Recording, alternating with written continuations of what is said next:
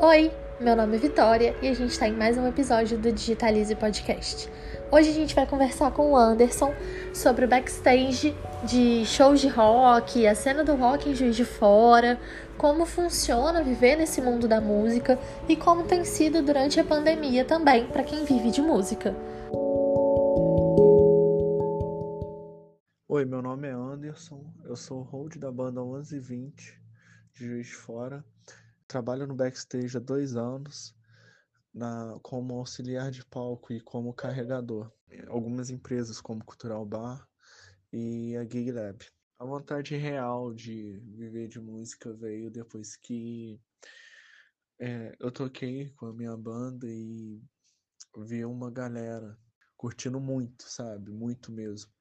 Vibrando, passando aquela energia real pra gente, sabe?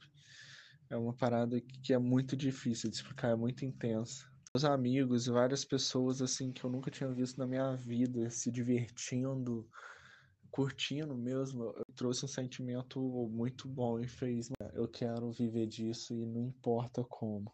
Um dos shows mais marcantes da minha vida foi o show do Angra. Eu tava bem no início, tava trabalhando como carregador nesse show e ajudando na produção. E eu pude ver, né, uma produção mainstream, assim, mundial, nível mundial. E como eu tava no começo, eu pude absorver, aprender, tipo, muita coisa. Eu vi realmente como era o mundo, assim, do backstage. Porque é outra coisa. Quem tá no lado, quem tá na plateia não imagina, não faz ideia o que é todo o caminho que se percorre até chegar naquele show, sacou? Porque o cara não chega lá e só pluga a guitarra e toca. Existe toda uma preparação gigantesca para isso acontecer. Anderson, conta pra gente também como é que é trabalhar com bandas grandes, tipo a 1120. É muita pressão, inclusive por eu ser jovem e ainda ser um pouco inexperiente.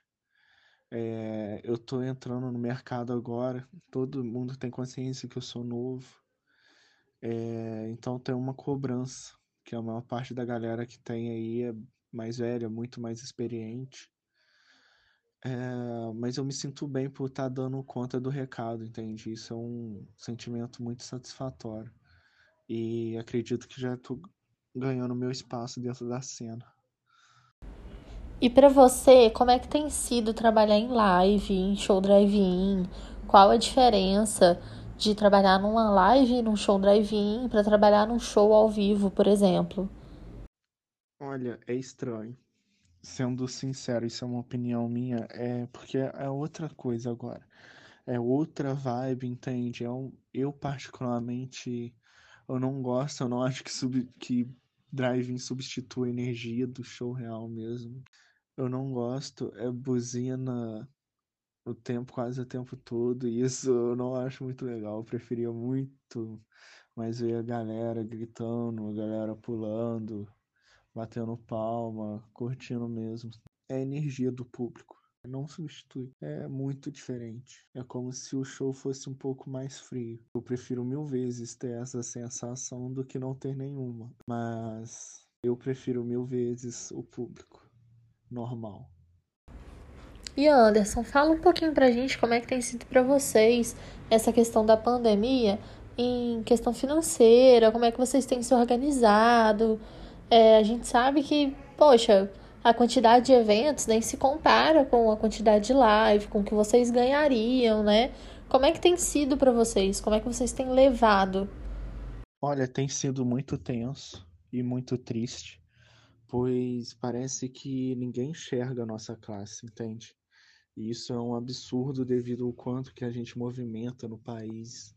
Eu conheço pessoas que não conseguiram pagar as contas de casa, sacou? Que chegaram a passar fome.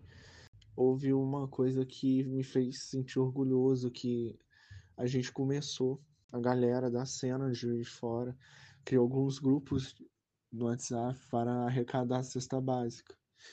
E nisso muitas pessoas conseguiram manter comida básica em casa. É muito triste, entende? Porque 90% das pessoas que trabalham com shows, com evento, não trabalham só por dinheiro. Não.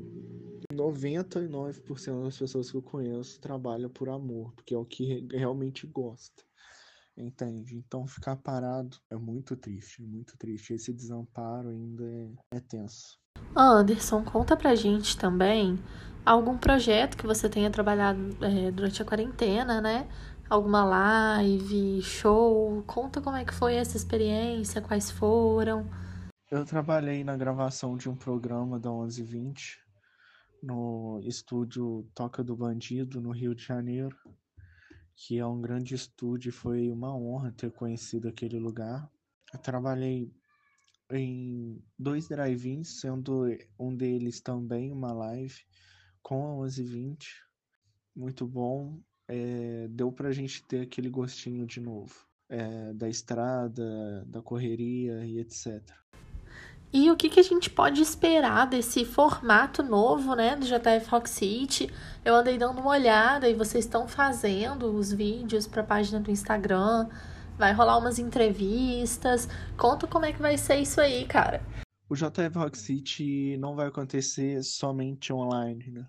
Isso é apenas durante a pandemia, mas o novo formato inclui shows normais, entende? É, e esse projeto tá muito legal, tá muito massa. Eu fui entrevistado, é, gravamos, em breve vai ser lançado o vídeo.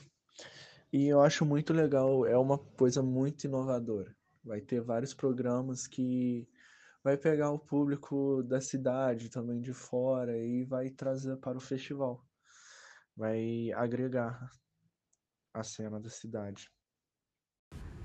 A cena do rock em Juiz de Fora sempre teve muita força no JF Rock City, no Festival de Bandas Novas e nas produções do cultural, né? Como é para você trabalhar em uma dessas grandes forças da cena do rock, que é o JF Rock City? Com certeza, o Festival de Bandas Novas foi muito importante e ainda é muito importante para a cidade. É ele consolidou uma geração inteira na música, né? Ele criou, digamos, a cena. Tipo, foi por causa dele que surgiram várias bandas é, muito boas, muito boas, tipo, que para mim alguma delas tem nível teria potencial de ser uma banda mainstream mundial, na minha humilde opinião porque eu acho Juiz Fora uma cidade muito talentosa, uma cidade muito artística, muito artística. Eu adoro isso, eu amo isso, na verdade. Olha, é muito bom, é muito gratificante porque a galera me abraçou, entende? De fato, e tipo, eu considero minha família.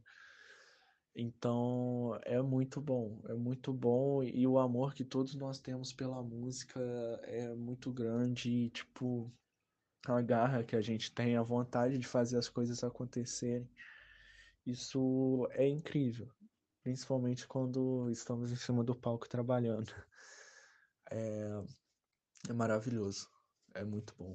Anderson, te agradeço demais ter aceitado esse nosso convite para trocar uma ideia, contar um pouquinho da sua história, de como funciona o rock em Juiz de Fora, tá? Brigadão. Galera aí do podcast, Obrigada por escutar a gente mais uma vez. Já já tem mais episódio por aí também. Valeu! Obrigado, Vitória, por ter me convidado e se precisar de mais alguma coisa, eu estou à disposição, tá bem? Adeus. Tchau.